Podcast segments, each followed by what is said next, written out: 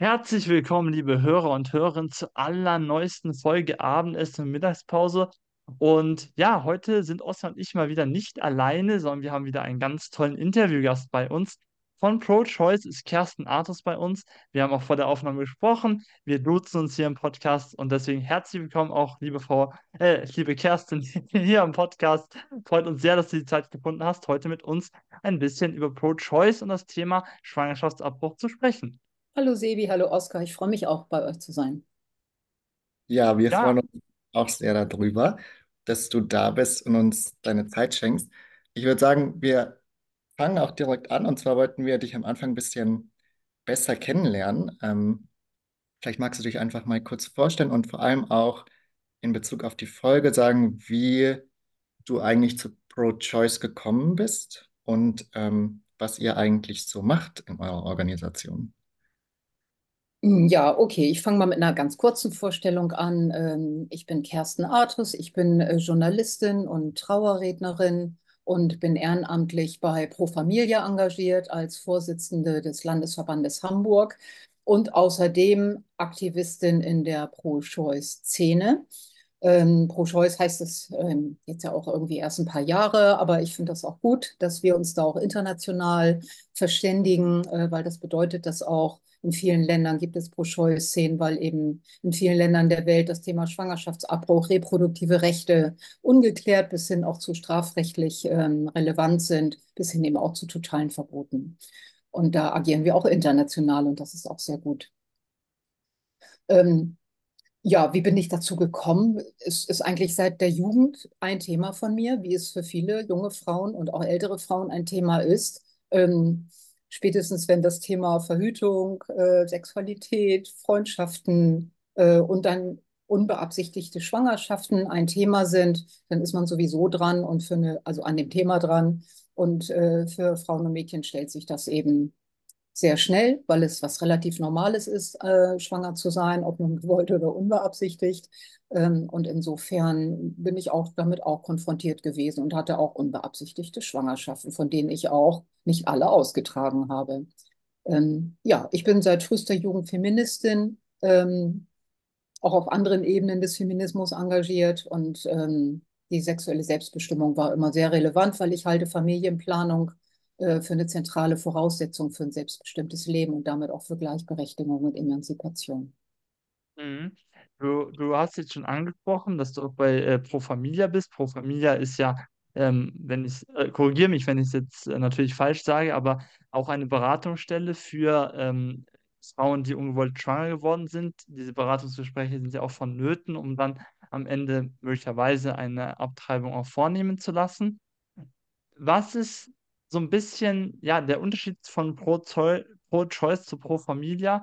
Beziehungsweise, ähm, ja, wa- was, äh, insbesondere in dem, was sie tun. Also, was macht Pro Familia, wa- was macht Pro Choice? Also, wo ist da der Unterschied?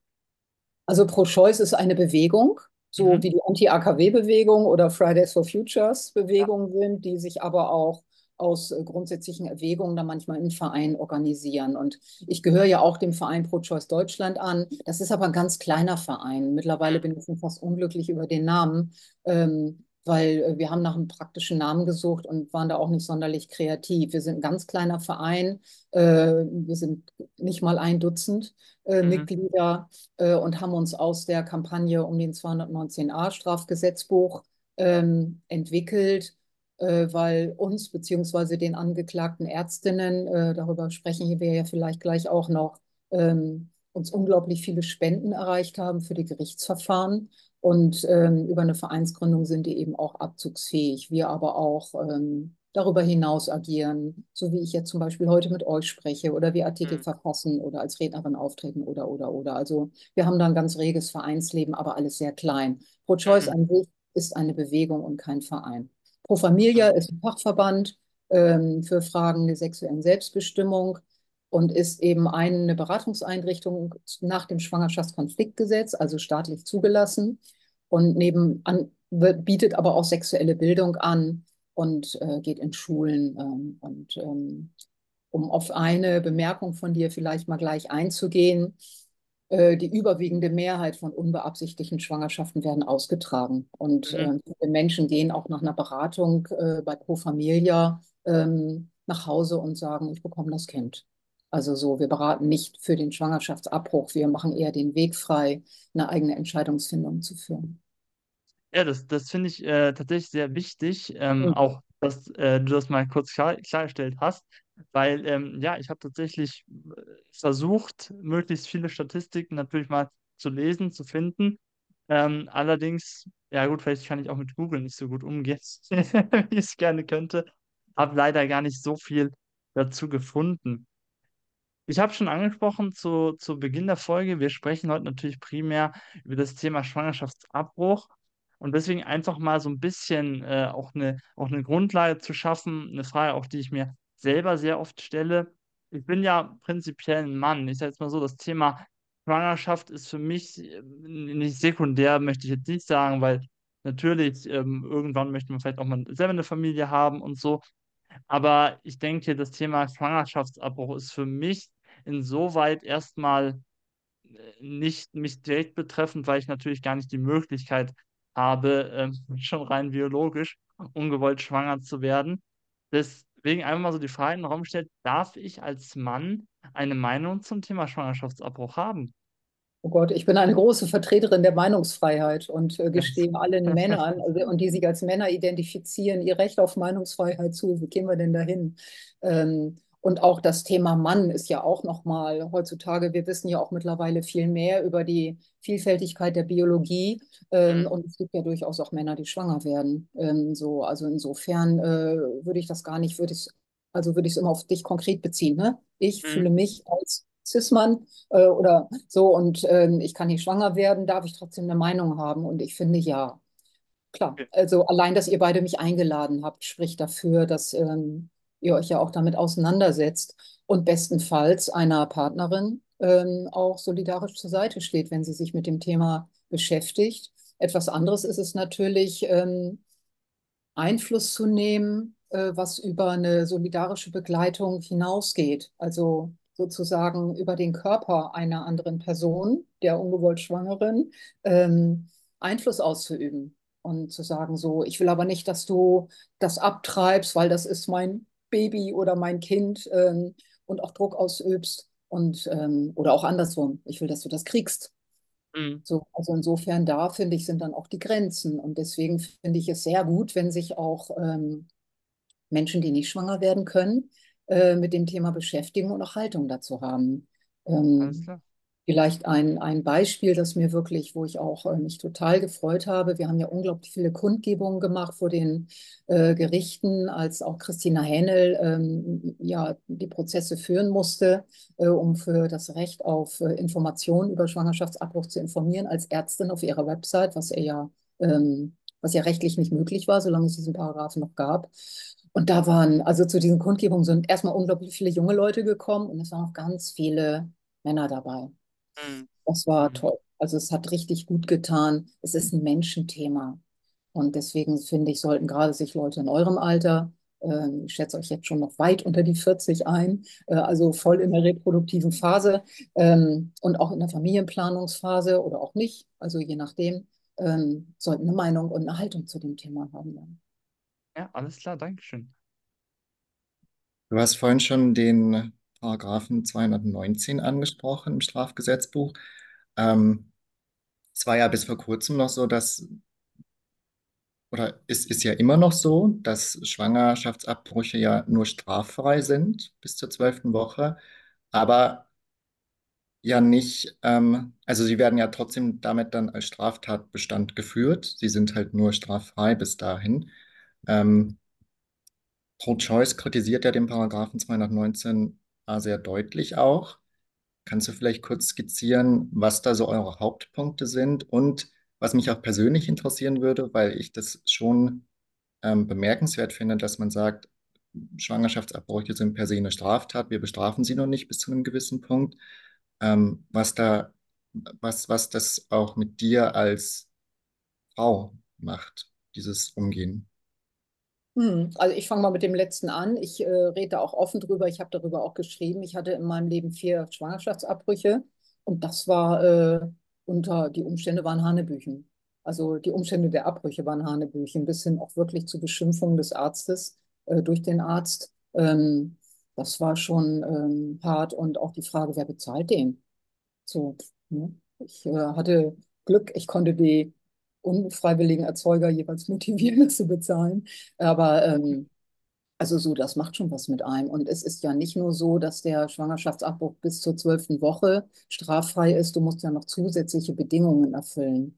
Du musst eine Pflichtberatung machen.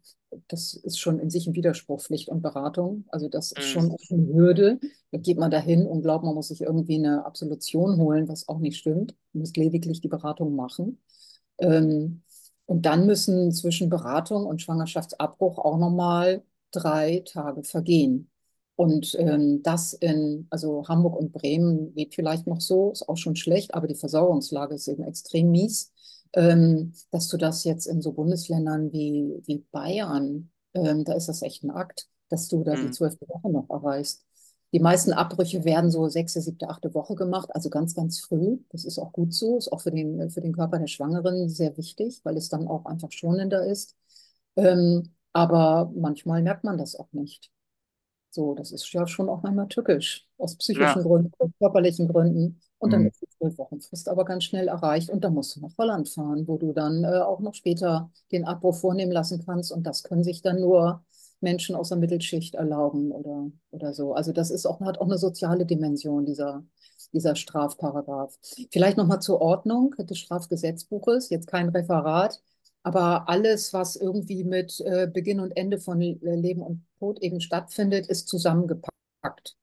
Mord, Totschlag, Sterbehilfe, Schwangerschaftsabbruch. Das ist alles im Strafgesetzbuch hintereinander runterdekliniert, vom Paragraphen 214 bis eben zum Paragraph 219. Ähm, da ist alles drin eingeordnet und das zeigt auch die Perfidität, wie Schwangerschaftsabbruch bewertet wird. Ähm, und da gibt es zum einen den Paragraph 218, der eben überhaupt das unter Strafe stellt, dass du deine Schwangerschaft abbrichst. Der Paragraph 219, der führt den Rahmen der Beratung aus. Und dann gab es bis vor kurzem diesen Paragraphen 219a, der Ärztinnen und Ärzten und Krankenhäusern verboten hat, das Thema werbend, auch nachrichtlich, informatorisch auf ihren, also darüber überhaupt zu informieren, dass sie das anbieten. Und damit war es natürlich ähm, hochproblematisch, sich überhaupt zu informieren, zumal sich heute alle jungen Leute übers Web informieren und dann durfte es nicht auf den Website stehen. Das ist schon schlimm gewesen. Und es hat dazu geführt, dass Anti-Choiceler, Abtreibungsgegner, ähm, auf Jagd gegangen sind nach Mhm. Ärzten und Ärzten, die das äh, dann eben doch auf ihren Websites hatten und die haben die angezeigt. Und ähm, einem von denen bin ich auch zum Opfer gefallen, weil ich seinen Namen im Internet genannt habe, äh, weil er auch einer war, der gegen Christina Henel Strafanzeige gestellt hat. Und die sind echt äh, brutal. Also ich habe sofort eine Unterlassungserklärung gekriegt und so. Also so, die sind wirklich, ja, naja, ich will jetzt nicht irgendwie gleich dann in so Verruf kommen mit Beschimpfungen, aber da fallen mir so unschöne Begriffe ein. Die sind ja, wirklich, äh, die jagen. Die sind richtig auf Jagd gegangen. Und einer von denen, der, der Klaus-Günther Annen, ähm, der äh, hat ja auch einen richtigen Pranger auf seiner Website aufgebaut und ja diesen unsäglichen Begriff Babykaust erfunden, in Anlehnung an Holocaust, um ja. dann auch, ähm, also er steht auf dem Standpunkt, Abtreibungen sind schlimmer als der Holocaust und äh, relativiert äh, damit natürlich in unsäglicher Weise die Verbrechen der Nazis und die Einzigartigkeit der, der Shoah. Also insofern äh, sind das auch schlimme Finger, also wo die auch so politisch verortet sind. Ja, absolut. Also, und auch äh, das möchten wir natürlich als Podcast äh, darstellen. Nichts kann mit dem Holocaust äh, verglichen werden und natürlich insbesondere auch sollte das nicht im Zusammenhang mit Schwangerschaftsabbruch ähm, gebracht werden. Das ist nochmal auch ein ganz anderes Thema. Nur mal so als, als ähm, Nachfrage, du hast es ähm, auch, auch schon angesprochen. Ähm, eben die ähm, ja, Gerichtstermine bzw. die Prozesse, die geführt worden sind, die ja auch, korrigiere mich auch, wenn ich hier falsch liege, ich glaube, Christina Hähne ist ja auch, wenn ich es jetzt richtig im Kopf habe, ähm, verurteilt worden, Hm. ähm, als eben der 219a auch noch äh, Bestand hatte. Ähm, was natürlich auch für mich, also aus meiner Sicht, aus meiner ähm, juristischen Sicht ein bisschen schwierig ist, weil ich meine, zum einen ist es eine, eine eigene Website, also ist ja jetzt in dem Sinne nichts öffentlich. Zum anderen, wie du es schon angesprochen hast, ist es ja mehr zu Informationszwecken angegeben gewesen. Aber Christina Händel ist ja auch nicht die einzige gewesen, die, wie auch das hast du schon angesprochen, die angezeigt worden ist. Ist da, also hatte man so ein bisschen auch das Gefühl, ich, ich würde mal sagen, vielleicht auch aus, auf der Richterbank oder auf der, auf der Zuschauerbank, dass da auch ein gewisses Unverständnis eigentlich für so einen Prozess vorherrschen würde. Also ich, angenommen, ich wäre in der Position und ich hätte jetzt diese Ankleider vor mir, ich würde lachen und sagen, ja, was soll das? Ist doch deren eigene Sache, was die auf ihrer Website angeben und über was sie informieren. Die Frauen müssen ja wissen, wer das macht. Die können ja jetzt nicht zu jedem Arzt hingehen und fragen, entschuldigen, entschuldigen Sie, machen Sie das? Also ist ja doch auch etwas sehr Persönliches, nein? Total. Und da genau gehört es auch hin. Das ist eine persönliche Entscheidung. Das ist mein Körper und über den kann nur ich alleine entscheiden. Und ähm, wir haben auch manchmal so ein bisschen gewitzelt, ne? wenn Männer schwanger werden könnten, dann wäre das schon lange äh, erlaubt. Aber weil wir nun mal ja seit 8000 Jahren Patriarchat haben auf der Welt. Aber ähm, das ist schon auch richtig. Und wir haben während der Prozesse schon auch gemerkt, dass Richterinnen und Richter da auch Unverständnis gezeigt haben und auch solidarisch waren. Ähm, nun sind Richterinnen und Richter bei uns ja vollständig unabhängig, aber sie sind selbstverständlich an Recht und Gesetz gebunden. Und wenn sie ein Urteil sprechen, das dann kassiert wird in der nächsten Instanz, ist es natürlich auch nicht gut und Ja, ähm, ja. dann auch ähm, wenig Sinn. Und der 219a ist in der Tat so auslegefähig gewesen, dass auch eine Information als Werbung gilt. Und von daher waren sie, und das haben die Richter auch zum Ausdruck gebracht, ähm, Mm, sozusagen auch gezwungen, Christina Hähnel zu verurteilen, auch bei vermeintlichen Sympathien, die schon auch da waren. Es ging schlicht nicht anders. Ja, das war auch das Dilemma der Richterinnen und Richter. Ähm, deswegen war ja auch die Idee, dass wir zum Bundesverfassungsgericht gehen. Und mit wir meine ich wirklich, Christina Hähnel ist auch in unserem Verein organisiert. Wir sind auch eine, eine, eine Gemeinschaft geworden, die auch zusammen und solidarisch agiert hat. Ähm, dass wir auch zusammen oder sie dann eben zum Bundesverfassungsgericht geht, aber auch zwei äh, Ärztinnen aus äh, Berlin, um dort ähm, dieses an sich auch zu Fall zu bringen. Und da mm. ist uns jetzt aber die Bundesregierung dann in dem Moment auch zuvorgekommen, äh, was wir eigentlich auch wollten und hat jetzt 219a abgeschafft. Allerdings viel zu spät. Ähm, das hätten sie auch schon eher haben können, noch unter der Großen Koalition war die SPD-Fraktion ja so weit, dass sie ähm, den Gesetzesentwurf von Grünen und Linken auch hat einen eigenen geschrieben, aber die war mehr oder weniger identisch. Und das, Ja, äh, also von daher ja, die waren da auch äh, unverständlich, aber sie müssen sich an die Paragraphen halten. Deswegen musste dieser Paragraph verschwinden. nee, absolut, äh, genauso ist es. Äh, viel besser hätte ich es auch gar nicht äh, ausdrücken können. Nein, ähm, Jetzt ist natürlich tatsächlich eine Erfolgsmeldung auch, der 219a StGB, äh, den gibt es nicht mehr in der Form. Zeigt natürlich auch, Pro-Choice hat äh, Wirkung gezeigt und das ist ähm, so, ja, durchaus eine Erfolgsmeldung. Jetzt hast du schon angesprochen, beziehungsweise auch alle meine Mitjuristen wissen natürlich ganz genau, ähm, es gibt noch den Paragraphen 218, die große Keule. Und ähm, ich habe auch bei Pro-Choice die Forderung gesehen, dass das Rechtssystem im Bereich Schwangerschaftsabbruch, also dieser ganze ähm, Block 218, wenn man es so nennen möchte, ähm, reformiert werden sollte, abgeändert werden sollte. Was können wir uns darunter vorstellen? Also praktisch, wo ist wirklich auch, ich sag mal, wo ringt sich Pro-Choice auf, wo die sagen, also das kann gar nicht sein, das muss unbedingt weg?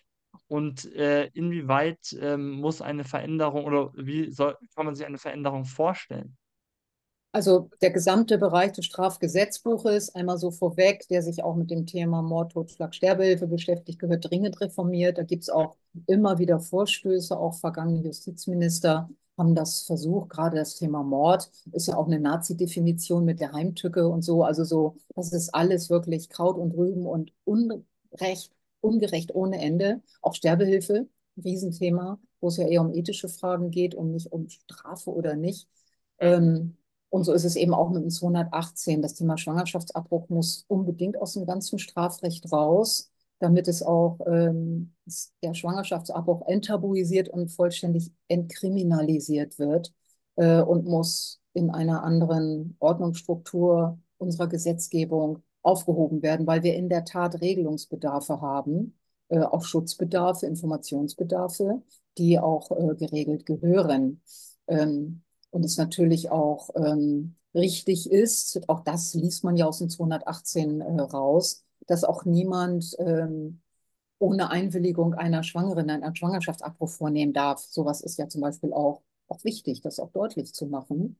Ähm, aber eben auch das Recht der Ärztinnen und Ärzte, Berufsfreiheit, ähm, auch klar regelt.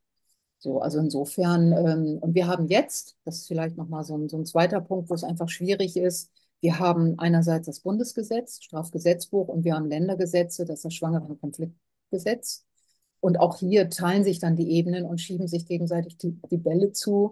Und wir stehen dafür und Grüne und Linke haben entsprechende Gesetzesentwürfe auch bereits vorbereitet für ein sogenanntes Re reproduktive Rechtegesetz, wo alle Fragen von Familienplanung ähm, in Form eines Schutzes und für die Menschen auch geregelt wird. Zum Beispiel auch die Frage, ähm, wie kann ich denn Familienplanung überhaupt, wie kann ich mich begleiten lassen? Welche Rechte habe ich da, um mich zu informieren? Wie kann ich äh, Verhütung äh, so planen, dass sie zu mir passt und äh, dass sie auch kostenlos ist? Lange Forderung ja. auch von uns. Ja. Äh, warum, warum soll Verhütung Geld kosten? Das ist, ähm, ist, ist wieder auch eine soziale Auswirkung. Ähm, ja, also insofern wollen wir das ganz raushaben und ein reproduktive Rechtegesetz, diese ganzen Fragen rund um die Familienplanung, aber auch die Versorgung, Riesenthema. Ähm, es dürfen zum Beispiel Ärzte aus ethischen Gründen sagen, ich kann keine Schwangerschaftsabbrüche vornehmen, weil sich das mit meiner Ethik, im Zweifel dann der Religion, nicht verträgt. Ja. Ja, what, dann ist das eben so. Wenn die aber in einem Krankenhaus arbeiten, das ähm, den staatlichen Versorgungsauftrag sicherstellt, dann muss das Krankenhaus dafür sorgen, dass dann eben Ärztinnen und Ärzte angestellt werden, die Abbrüche vornehmen.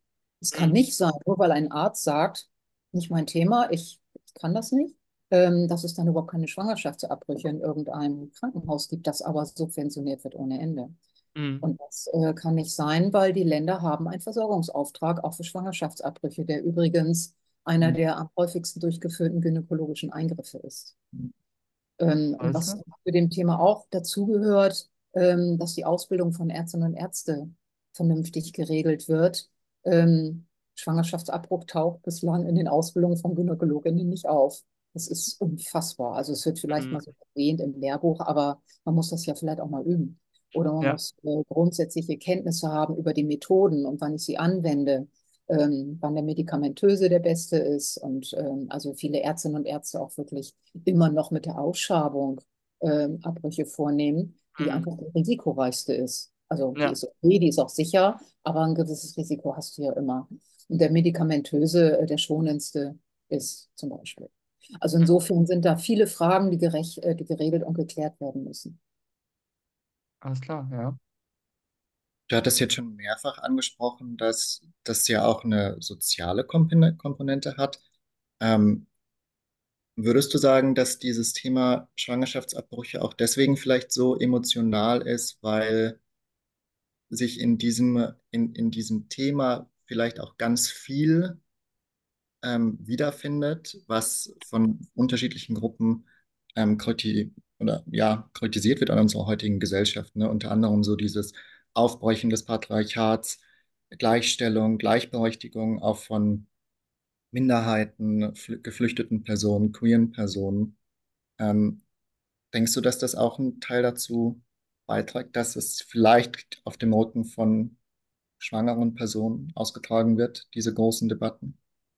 Ja, klar, also das ist ein, Kampffeld, ne? gerade von Abtreibungsgegnern, die aus verschiedensten Gründen ähm, ähm, da äh, agieren und ähm, Menschen, mit denen sie sonst nichts zu tun haben, vorschreiben wollen, was in ihrem Körper, in ihrem Uterus stattfindet. Ähm, und das ist ja nun auch nichts Neues. Deswegen, so selbst wenn wir heute so ein, also ja auch durchaus eine gute Szene, also eine gute Entwicklung haben, wie empfinde ich mich, wie fühle ich mich, wie ist mein Gender, ähm, ist das Thema uralt, ähm, sei es aus, dass aus bevölkerungspolitischen Gründen ähm, die Untertanen Soldaten gebären mussten oder aber aus religiösen Gründen, wo ein imaginärer Gott ähm, das alleinige Recht zugestehen sollte, wann Be Leben beginnt und wann es endet. Und da gibt es durchaus auch kuriose Geschichten. Also vor noch gar nicht so langer Zeit, ich kann es gar nicht beziffern, lass es 100 Jahre sein, wurde ein männlicher Fötus ab dem 40. Tag nach der Befruchtung als lebensfähig angesehen und der weibliche Fötus ab dem 80. Tag. Also mit sowas muss man sich ja auch mal irgendwie, das muss man sich auch mal die, auf der Zunge zergehen lassen, ähm, wie schräg da so auch die Ansichten waren und dass es dann auch immer wieder entsprechend angepasst wurde. Oder auch diese Debatte, ähm, ja, bis wann denn nun ein Schwangerschaftsabbruch durchgeführt werden kann. Ähm, ich würde immer sagen, äh, so früh wie möglich weil dann ist es am schonendsten. Ähm, und dann werden auch in Ländern, wo die Abtreibungsszene auch äh, finanziell stark unterstützt wird und es starke religiöse Bewegungen auch gibt.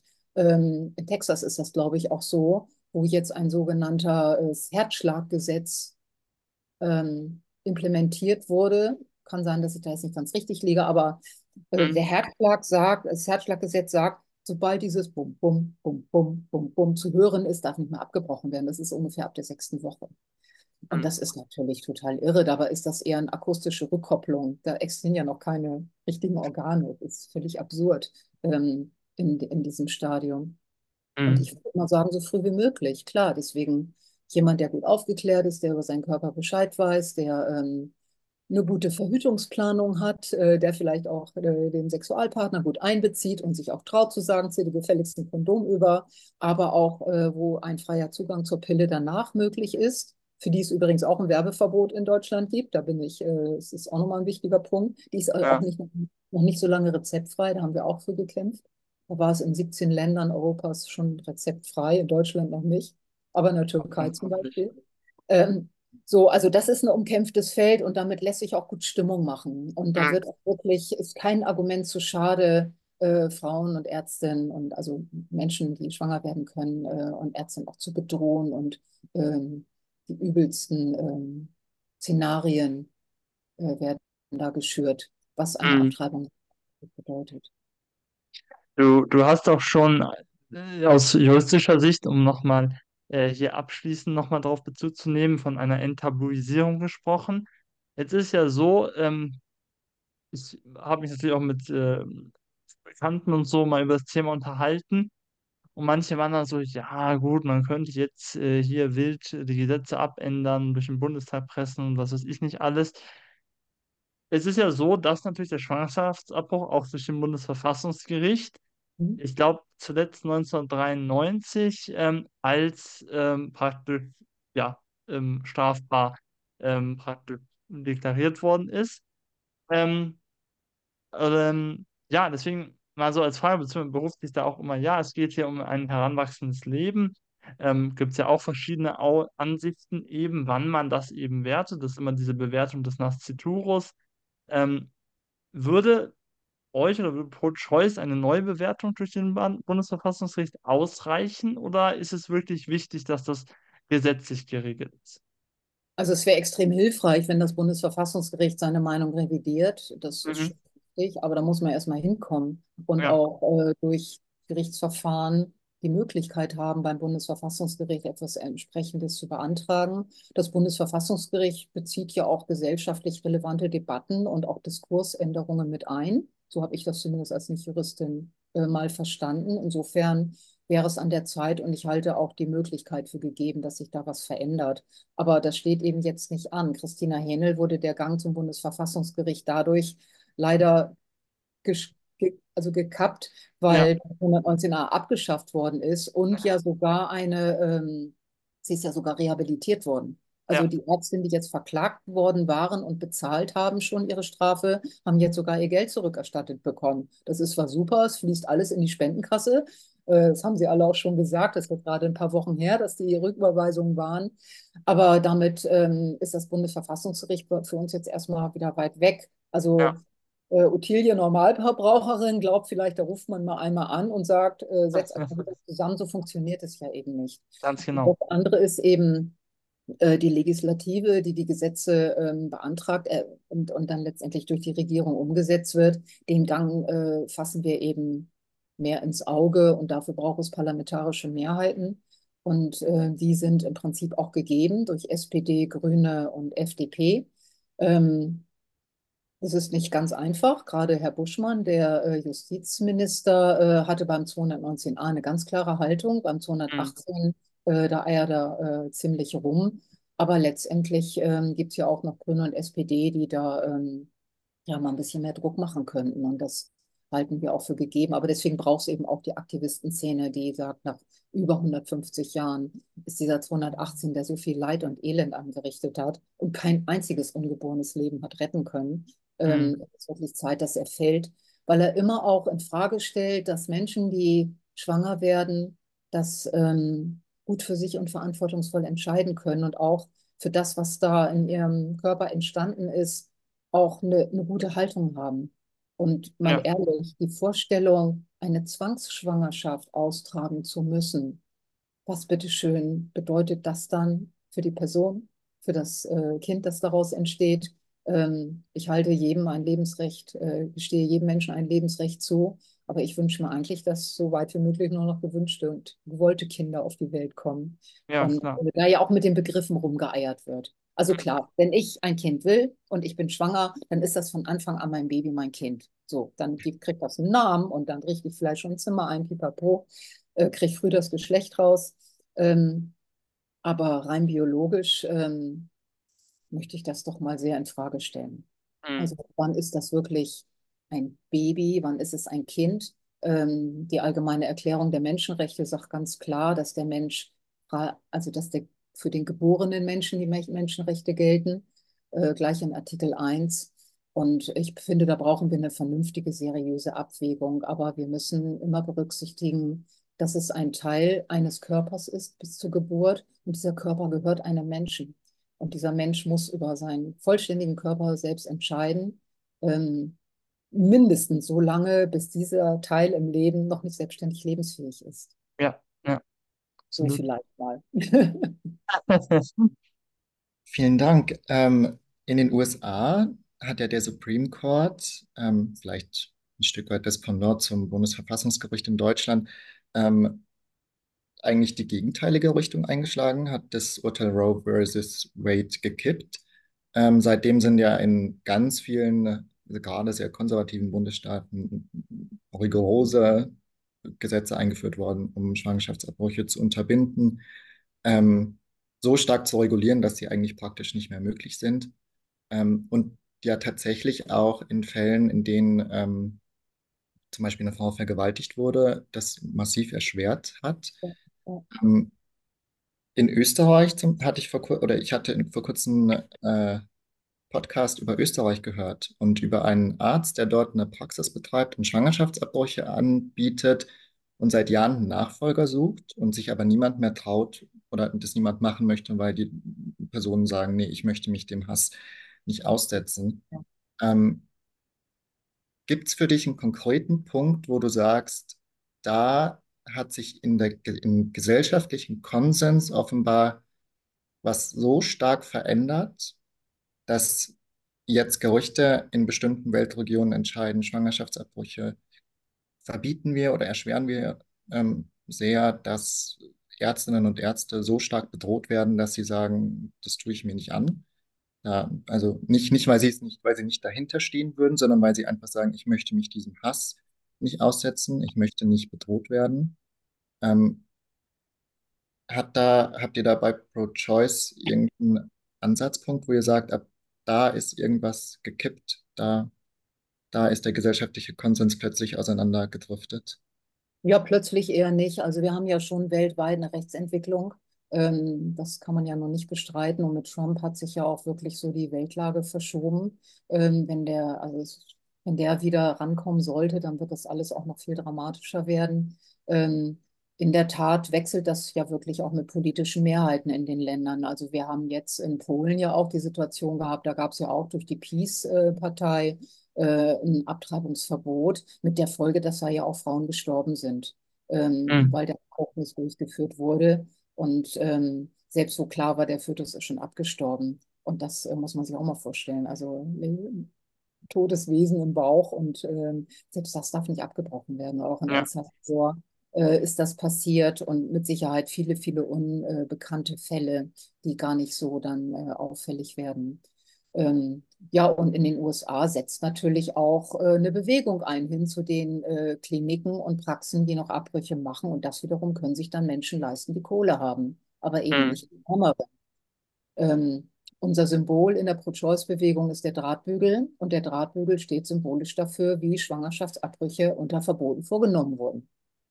Und ähm, nicht wenige Menschen, die ungewollt schwanger waren, sind dann auch gestorben. Und das ist auch der Punkt, wo wir sagen, Abtreibungsverbote ähm, gefährden die Gesundheit bis hin auch wirklich zur lebensgefährlichen Gefährdung, weil äh, wer eine Schwangerschaft nicht austragen will, weiß es dann auch zu verhindern. Ja. das passiert dann leider eben durch Kurfuscher oder aber durch, ähm, indem man selbst an, Hand an sich legt. Und vielleicht noch mal eine Geschichte so aus meinem Leben. Ähm, meine Mutter hatte einen Schwangerschaftsabbruch sieben Monate nach meiner Geburt. Ähm, und da hat ihr Nachbar mit irgendeinem so Reinigungsmittel geholfen, das sie sich eingeflößt hat, sodass dann die Wirklich? Schwangerschaft im Krankenhaus beendet wurde. Und ähm, wenn ich mir, ich habe mit meiner Mutter nie darüber gesprochen, leider. Ähm, ich wusste das nur, das war so ein, so, ein, so ein Familiengeheimnis, das alle kannten, worüber aber nicht geredet wurde. Ähm, was meine Mutter da für Qualen ausgestanden haben muss, das ist ähm, schrecklich gewesen sein. Ich habe aber auch immer wieder Kontakt zu alten Frauen, also ich bin jetzt auch nicht mehr jung, aber ich sage mal jetzt zu ganz alten Frauen, die mhm. mir erzählen, dass ihre Großmütter bei Ab Abtreibung gestorben sind. Also so fragt man euren Familien rum. Das sage ich auch für Schulklassen oder so. Ähm, fragt mal, ob eure Eltern, ne, ob da schon Abbrüche waren. Macht es zum Thema, eure Großmütter. Äh, ihr werdet ordentlich was erzählt bekommen. Da wird eben nicht drüber geredet. Also insofern ist das ganz schrecklich, was da in den USA passiert. Und dadurch, dass die Waffengesetze da ja äh, entsprechend ähm, großzügig sind, ähm, werden Ärzte und Ärzte auch bedroht. Auch ähm, richtig schlimm bedroht. Aber in Deutschland gibt es ähm, immer wieder diese sogenannten Gehsteigbelästigungen, wo betende Menschen wochenlang vor Pro Familia Beratungsstellen und auch vor Praxen stehen und Menschen belästigen, die da zur Beratung gehen. Und da hat Herr Buschmann, der Justizminister, aber ein Einsehen, das wird jetzt verboten. Mhm. Dass das mehr stattfinden darf. Und ähm, das ist schon auch einschüchternd. Und das ist auch ein Grund, warum sich viele junge MedizinerInnen nicht zu Gynäkologinnen ausbilden lassen, die dann auch Abbrüche vornehmen, sondern lieber ja, ich mache dann eben Kinderwunschbehandlung oder ich gehe in die Onkologie oder sonst irgendwas. Es ist nicht attraktiv für MedizinerInnen, äh, Abtreibungen durchzuführen, zumal die auch ziemlich schlecht bezahlt werden. Das mhm. äh, dazu, da gibt es nicht viel Geld für. Das ist zwar natürlich in Ordnung, also man soll da jetzt nicht mit reich werden können, was einer Frau wie Christina Henel auch mal unterstellt wurde, was absolut nicht stimmt. Eher das Gegenteil. Sehr bescheiden lebt. Ähm, aber das ist in Deutschland genauso, dass ähm, dass es viel zu wenige Ärztinnen und Ärzte gibt. Deswegen ist es toll, dass es die Doctors for Choice gibt, die aus den Medical Students for Choice entstanden sind. Das ist ja auch eine deutschlandweite und auch internationale Bewegung, die sich jetzt bewusst auch für die Ausbildung als Gynäkologin ähm, äh, ähm, bereitstellen und auch als Allgemeinmedizinerin. Also nicht nur Frauenärzte sollen abbrechen dürfen, auch Allgemeinmedizinerin. Christine Henel ist ja auch keine Gynäkologin. Ähm, und deswegen ist das äh, wichtig, auch die Enttabuisierung, damit man sich als angehende Medizinerin auch traut.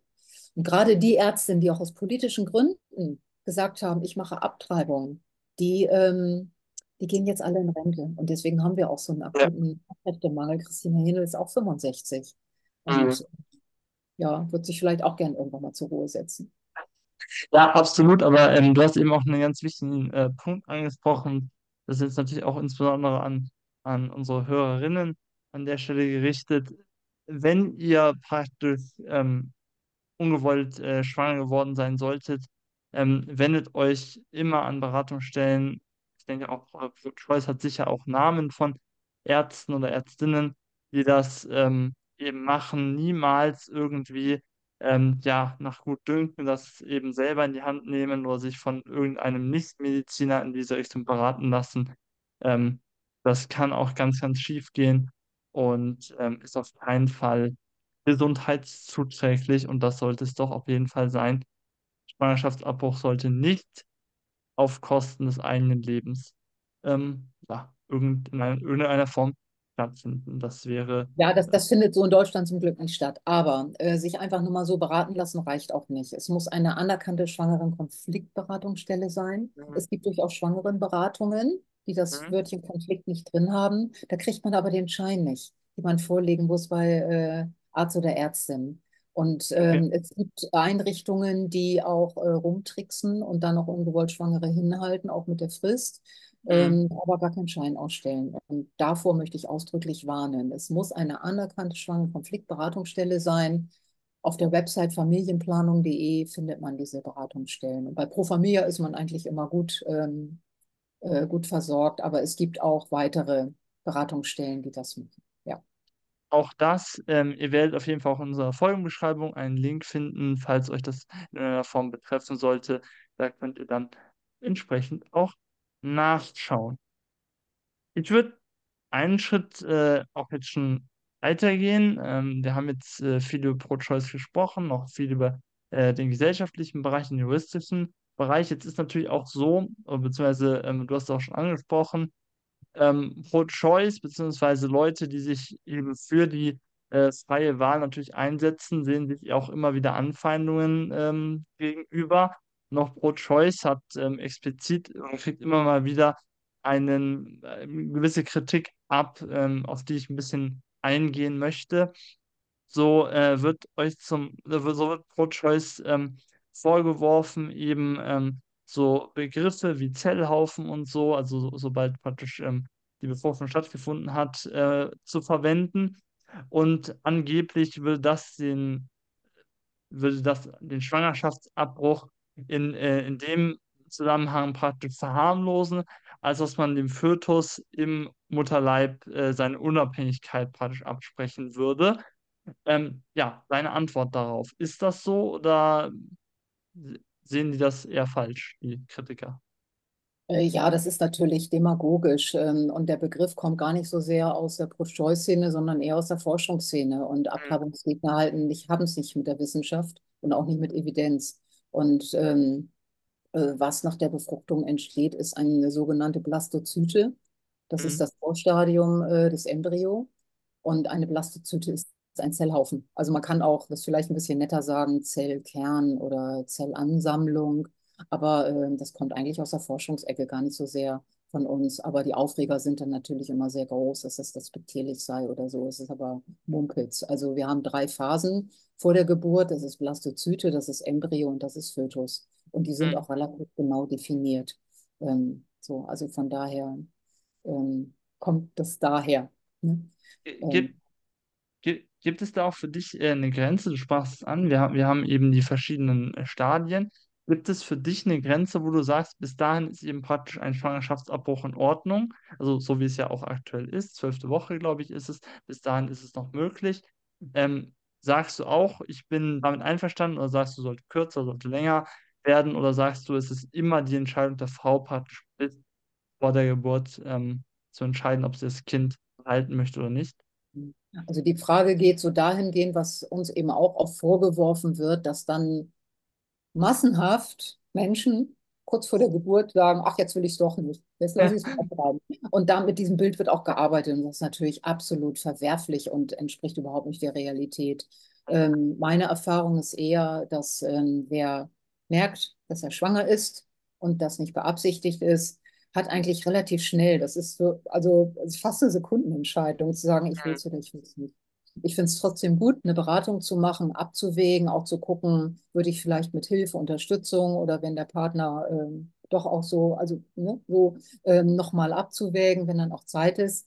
Äh, aber vom Grundsatz her wollen Menschen so schnell wie möglich eine Schwangerschaft dann beenden, also auch so früh wie möglich und damit Ja. auch so schonend wie möglich. Äh, es gibt Bedingungen, wo das nicht so einfach ist. Sei es, dass eine Schwangerschaft aus psychischen Gründen verdrängt wird oder wirklich vorher nicht gemerkt wird. Ähm, also die gibt es eben, die Fälle. Und da gilt für mich allerdings der Schutz der Frau. Und ich bin nicht der Meinung, dass ein Fötus unabhängig sein kann, solange er auch nicht selber lebensfähig ist. Da ist für mich so eine, da wäre jetzt für mich so eine Grenze. Aber grundsätzlich äh, stehe ich auch dazu, dass ich sage, das muss die Person dann selber entscheiden. Ähm, und es gibt durchaus ja auch das Phänomen der Spätabtreibung. Mhm. Und das kann auch äh, sehr spät sein. Also auch, wo ein Fötus schon lebensfähig ist.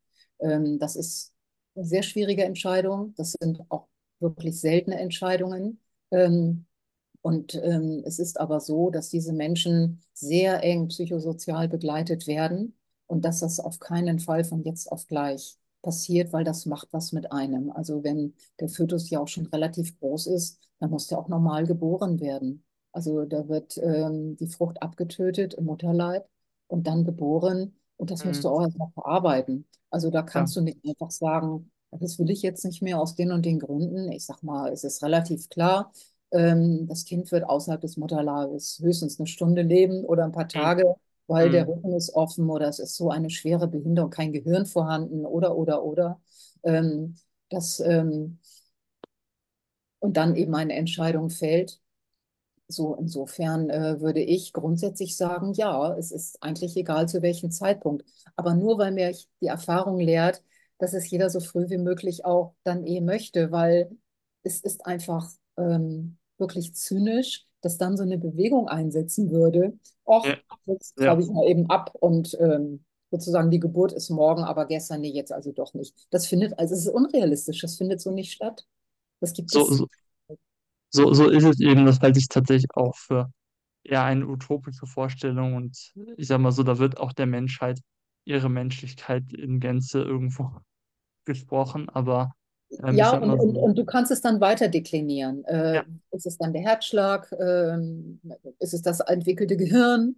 Ähm, äh, wann ist das denn? Wann definiere hm, ich mein Leben und wie definiere ich es? Es ist immer absurd, es ist immer willkürlich und der Lauf der Geschichte hat gezeigt, wie willkürlich definiert wird, ne? 40. und 80. Tag Lebensfähig, ähm, dann ist die Frucht eben äh, schon existent und ein Mensch zwischen Männern und Frauen Unterschied gemacht wird. Die Beseelung. Und das zeigt eben auch, dass dahinter äh, wirklich religiöse Vorstellungen stehen und die bitteschön haben. Ähm, ich finde, Religion ist Privatsache. Ich finde es gut, dass es sie gibt, weil es Menschen Halt und Sicherheit und auch ähm, Ethik und Moral gibt. Ähm, aber sie haben das bitte für sich zu praktizieren und daraus nicht abzuleiten, ähm, wie sich andere entscheiden. Das finde ich absolut nicht zulässig. ja, sehr richtig. Ich finde es übrigens auch sehr gut, dass du gerade noch mal so ausführlich erzählt hast, wie eigentlich spät Schwangerschaftsabbrüche Ja, geschehen, weil ich schrecklich. glaube, wie bitte? Das ist schrecklich, so eine Ja, absolut. Und ich glaube, auch wenn man dieses Vorgehen mal weiß, ähm, Hm. und soweit ich weiß, wird da ja wirklich auch Kaliumchlorid durch den Bauch in das Herz von dem Kind ges- gespritzt, damit es aufhört zu schlagen. Mhm. Ähm, ich glaube, dann erübrigt sich jegliche Überlegung, ob man das äh, entscheidet, weil, weil man heute dachte, ach, es ist mir jetzt zu anstrengend, ein Kind großzuziehen. Das ist auch nicht Realität, weil es gibt eine Ethikkommission, die darüber berät. Mhm. Äh, Das sind mehrere Menschen. Also so die, die, die, die Paare in der Regel, aber dann letztendlich auch die Schwangeren sind eng eingebunden in der Begleitung, um, zu, um auch zu wissen, was passiert, um es auszuhalten. Es ist eine unglaubliche Belastung. Ähm, und das auch abzuwägen. Also es gibt dann ja auch Menschen, die sagen, ich möchte, dass es geboren wird. So, und dann ist es okay, wenn es noch eine Stunde lebt. Dann habe ich es noch einmal gesehen. Das ist Ja, eine Entscheidung, die kann ich zutiefst verstehen. Ähm, aber die kann die Person, die nächste Person ganz anders entscheiden. Ähm, ich bin ja Trauerrednerin, das sagte ich ja eingangs. Ich habe wirklich jeden Tag mit dem Thema Tod und Sterben zu tun und weiß, wie Trauerprozesse sind. Und die sind wirklich so individuell wie das Leben, so wie auch hm, Bestorbene natürlich. Und ich würde mir nie anmaßen, irgendjemand in seiner Trauer zu sagen, du trauerst jetzt aber falsch oder es hätte anders gemacht werden müssen. Ich finde, das steht mir überhaupt nicht zu, das Recht. Und ja, deswegen finde absolut. ich, ähm, gerade in diesem Weg müssen Menschen ganz, ganz eng begleitet werden. Also ich habe auch schon Sternenkinder äh, beerdigt. Also Sternenkinder nennt man eben entweder direkt nach der Geburt oder Totgeburt. Ähm, und das ist, ähm, das ist äh, fürchterlich für die Eltern. Und gleichzeitig müssen sie ja auch ihren Frieden finden, allein wenn da schon andere Kinder noch in der Familie sind. Ähm, aber bitteschön, das geht Außenstehende nichts an, schon gar nicht, wenn es um irgendeine Religion geht, die ähm, irgendwelche Vorschriften macht. Ja. Absolut, absolut. Kann Ein, ich nur zustimmen. ja, äh, absolut, stehe ich auch voll, voll dahinter. Ähm, abschließend noch auch weiter zur Kritik wird allerdings auch immer gesagt, ja, oder beziehungsweise habe ich auch schon mal das Argument, sag ich jetzt mal, gehört, dass gesagt wird, ja, es gibt überhaupt keine ungewollten Schwangerschaften. Ungewollte Schwangerschaften, da sind die Leute einfach zu blöd, ja. Ähm, es gibt so viele Verhütungsoptionen, ja. Ähm, es kann gar nichts nie irgendwie passieren, ja. Ich sag mal so, auch die Medizin, die Technik hat uns natürlich auch schon bewiesen, dass es in der Form nicht richtig ist. Es gibt verschiedenste Optionen, aber äh, auch deine Antwort auf diese, dieses Argument, wenn man es so nennen möchte. Ach, ich, ich will dazu mal antworten, nichts Menschliches ist mir fremd. Ähm, insofern ja, es passieren unbeabsichtigte Schwangerschaftsabbrüche. Ähm, ja, das kann auch äh, Fahrlässigkeit sein, dass man vielleicht, ne, ich sag mal, ich gehe in eine Disco, trinke vier Bier, bin nicht mehr ganz bei mir, lass mich abschleppen. So. Also Ja. so, ja, so what? Also so, dann gibt es im Zweifel die Pille danach, äh, wenn man sich äh, nicht sicher ist. Ähm, aber es, gibt- kein Verhütungsmittel ist hundertprozentig sicher. Das ist jetzt so die, nach der etwas äh, lässigen Einlassung ähm, äh, meine fachliche Antwort auch darauf. Ein Kondom kann platzen. Ähm, ein Kondom kann abrutschen, klar. Ähm, so gerade auch vielleicht, wenn man ungeübt ist. Ähm, ich weiß auch nicht, wie vielleicht der, ähm, äh, der, der, der Partner mit Penis äh, agiert. Also es gibt ja auch Fälle, die ziehen vorher nochmal ab. Also es, es gibt nichts, was es nicht gibt. Ja, absolut. Und von daher möchte ich das, ähm, es gibt, äh, ich bin zum Beispiel mit meiner Tochter schwanger geworden, da habe ich meinen Sohn noch gestillt. Ich bin in die Stillpause reingerutscht, habe das auch nicht für möglich. Eigentlich ist man während des Stillens, äh, äh, kann man keine Kinder kriegen, aber es ist in die, es ist trotzdem passiert. Ne? Mein, mein Baby war sieben Monate alt, ich wurde wieder schwanger, ich dachte, ich spinne. Ähm, ich habe lange überlegt, ob ich sie bekomme oder nicht. Ich bin halt froh, dass ich sie habe. Sie weiß das auch. Ähm, aber ich bin schwanger geworden. So. Und sowas passiert. Und von daher sind alle Behauptungen, die gegenteilig sind, nur lebensfern. Und sie sind Mhm. übrigens auch jugendfeindlich. Und sie Ja, sind sexualfeindlich. Und ähm, sie unterstellen immer Schmuddel. Und ähm, dass man sozusagen dass Sex schmuddelig ist und dass man nicht geordnet ähm, Blümchen-Sex macht und dann auch nur, ähm, wenn man wirklich Kinder zeugen will. Und wenn du das weiter treibst, dann kommst du immer zu der Antwort, Sex außerhalb der Ehe und nicht mit Menschen, die einem sozusagen schon die Ehe versprochen haben, ist eigentlich verwerflich. ja, Und diese ganze Frage von Sexualität, wie und wo darf ich sie praktizieren und wie vielfältig und wann überhaupt, ähm, geht ebenfalls niemandem was an. Doch ja, die Betreffenden und so, und je früher und besser sie aufgeklärt sind und Bescheid wissen auch Nein sagen können, auch das, dazu sind auch manche jungen Leute nicht in der Lage, Nein zu sagen, weil sie Mhm. es in ihrer Erziehung, in ihrer Kindheit nicht gelernt haben, sich selbst zu behaupten. Und dann ist es schwer, äh, Nein zu sagen. Also so von da. Oder bis vor kurzem mussten, äh, wurden ja auch Vergewaltigungen unterstellt. Ja, müssen Sie einen kurzen Rock tragen, dann wären Sie ja auch nicht so ja, attraktiv Also die Debatten sind alle noch nicht so alt, wo wir grundsätzlich die Schuld dafür gekriegt hatten, egal wie wir schwanger geworden sind. Und das muss man immer mit einbeziehen. Und äh, diese Leute, die sagen, man wird heute nicht mehr un, ähm, ungewollt schwanger, das ist wirklich lebensfern. Das wird weiterhin passieren. Aber niemand macht es ähm, sozusagen den Schwangerschaftsabbruch als Verhütungsmethode. Das ja, steckt nicht dahinter und das ist einfach nur dreckig und ähm, stimmt nicht. Es ist nicht ja, lustig. absolut. Ähm, sprichst du auch wieder einen sehr wichtigen Punkt an. Ähm, kann ich auch nur unterschreiben. Und wie gesagt, da hanebüchene Argumente, also die Leute Hm, nennen es dann manchmal Argumente, gibt es wirklich ähm, zu Genüge. hm, weil diese Argumente auch so Hanebüchen sind und diese, ich meine, ich habe auch schon mal ähm, die ein oder andere ähm, Doku auch gesehen, ähm, die sich eben mit diesen Abtreibungsgegnern dann auch äh, befasst haben, die dann wirklich Aussagen gedroppt haben, wie man so schön sagt, wo ich mir so dachte, das sollte man vielleicht jetzt nicht so vertreten.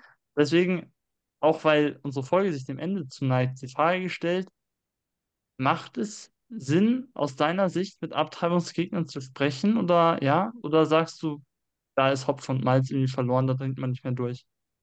Ach, also ich neige dazu, dann relativ schnell rumzuschimpfen. Aber äh, natürlich ist es richtig, sich mit ihnen auseinanderzusetzen. Was wir grundsätzlich nicht machen, uns mit denen aufs Podium zu setzen. Oder wenn ihr jetzt gesagt hättet, lass uns mal einen Podcast mit irgendjemandem machen, der Abtreibungsgegner ist, weil das in der Tat zu nichts führt und ich den nicht aufwerten will.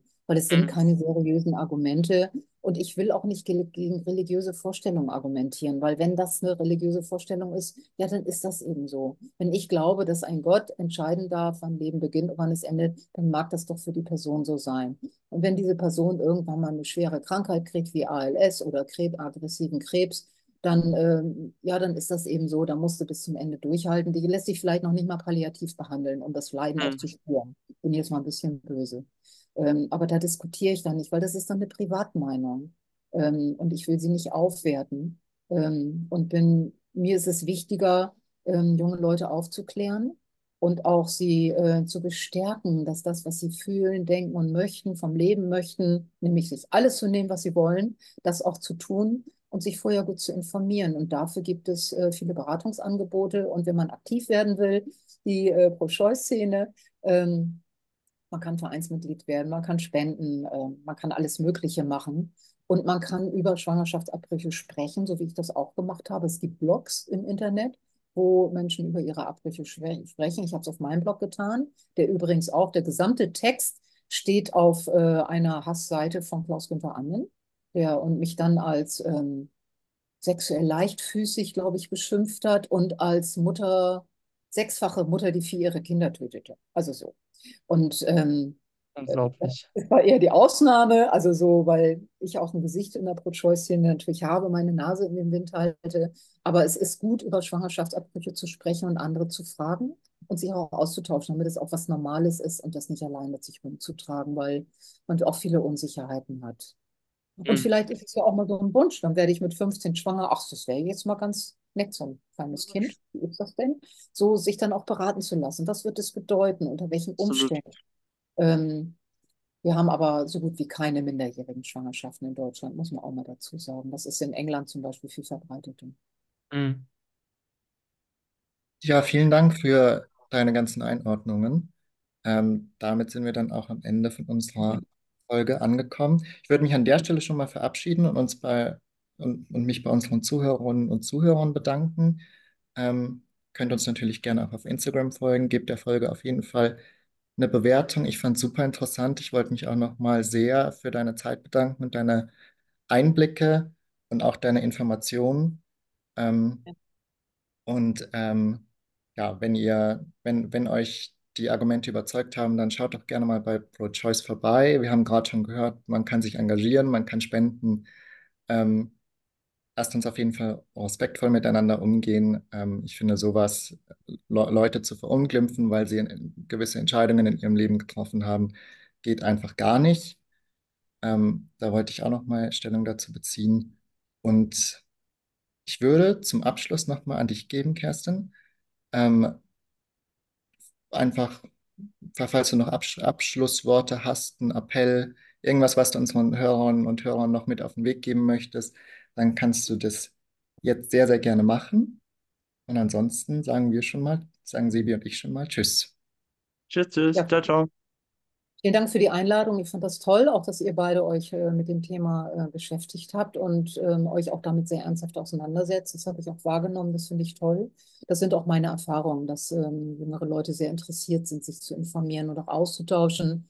Und dass es auch um Meinungen und Werte geht und auch ein Blick in die Geschichte immer hilfreich ist und dass man das auch sozial einordnen muss. Und äh, der Paragraph 218 Strafgesetzbuch ist sozial eben zutiefst ungerecht. Ähm, und ich möchte allen, die noch in der reproduktiven Lebensphase sind, wo man eben Kinder bekommen kann, habt keine Angst davor, ähm, wenn es einen ungewollten Schwangerschaftsabbruch gibt. Das ist relativ normal. Also es ist nicht schön, ähm, aber es ist äh, relativ normal und äh, man kann was tun, man kann sich beraten lassen. Und wer darüber hinaus etwas machen möchte, weil es einem einfach tierisch auf den Geist geht und stinkt, wie die Abtreibungsgegner auch Stimmung machen, ähm, kann sich zum Beispiel am 28. September engagieren. Das ist der internationale Safe Abortion Day, wo es weltweit um das Thema sichere Schwangerschaftsabbrüche geht, äh, weil eben nach wie vor Zehntausende Menschen auch sterben, auch infolge von schlechter medizinischer Versorgung oder eben, dass es ihnen verboten wird, Schwangerschaften abzubrechen. Und das ist, ähm, da gehen viele Menschen auf die Straße. Man findet uns vor allen Dingen auf Instagram, aber auch äh, auf X oder äh, anderen äh, Plattformen. Im Zweifel könnt ihr meinen Namen googeln und kriegt dann auch schnell einen Kontakt. Und dann äh, verbinde ich auch gerne, weil Pro-Choice hat viele lokale Bündnisse, da sind wir auch stolz drauf. Es gibt in Städten, ganz vielen Städten kleine Gruppen. Äh, es gibt auch eine Jugendstruktur bei Pro Familia, der heißt Peer in Action, ähm, wo sich junge Leute auch zusammentun und autonom und unabhängig Themen von Sexualität äh, diskutieren. Ja, sehr schön. Also auch an der Stelle nochmal vielen Dank jetzt natürlich auch für deine Abschlussworte. Auch ich fand es eine unglaublich interessante Folge, auch eine wichtige Folge. Also es ist äh, wirklich ein wichtiges und großes Thema. Ähm, bedanke mich nochmal ganz herzlich bei dir, auch bei unseren Hörern und Hörerinnen, auch bei dir, Oskar, dass du heute mit am Start warst und äh, wünsche allen noch ja, eine angenehme Restwoche, einen guten Start in die Woche. Bedanke mich nochmal sehr herzlich, liebe Kerstin, vielen Dank für deine Zeit Sehr und gerne, hat Spaß gemacht. Und gut, dass ihr mir sage die Möglichkeit gegeben habt. ja, Sehr gerne. sehr gerne, auf jeden Fall. Und wir hören uns dann nächste Woche Dienstag wieder. Da haben wir ein Politiker-Duell bei uns, darauf freuen wir uns schon sehr. Und ansonsten folgt uns auf Spotify, Instagram und schaut auch gerne mal über ProChoice vorbei. Ich verabschiede mich. Ciao, ciao, bis nächste Woche.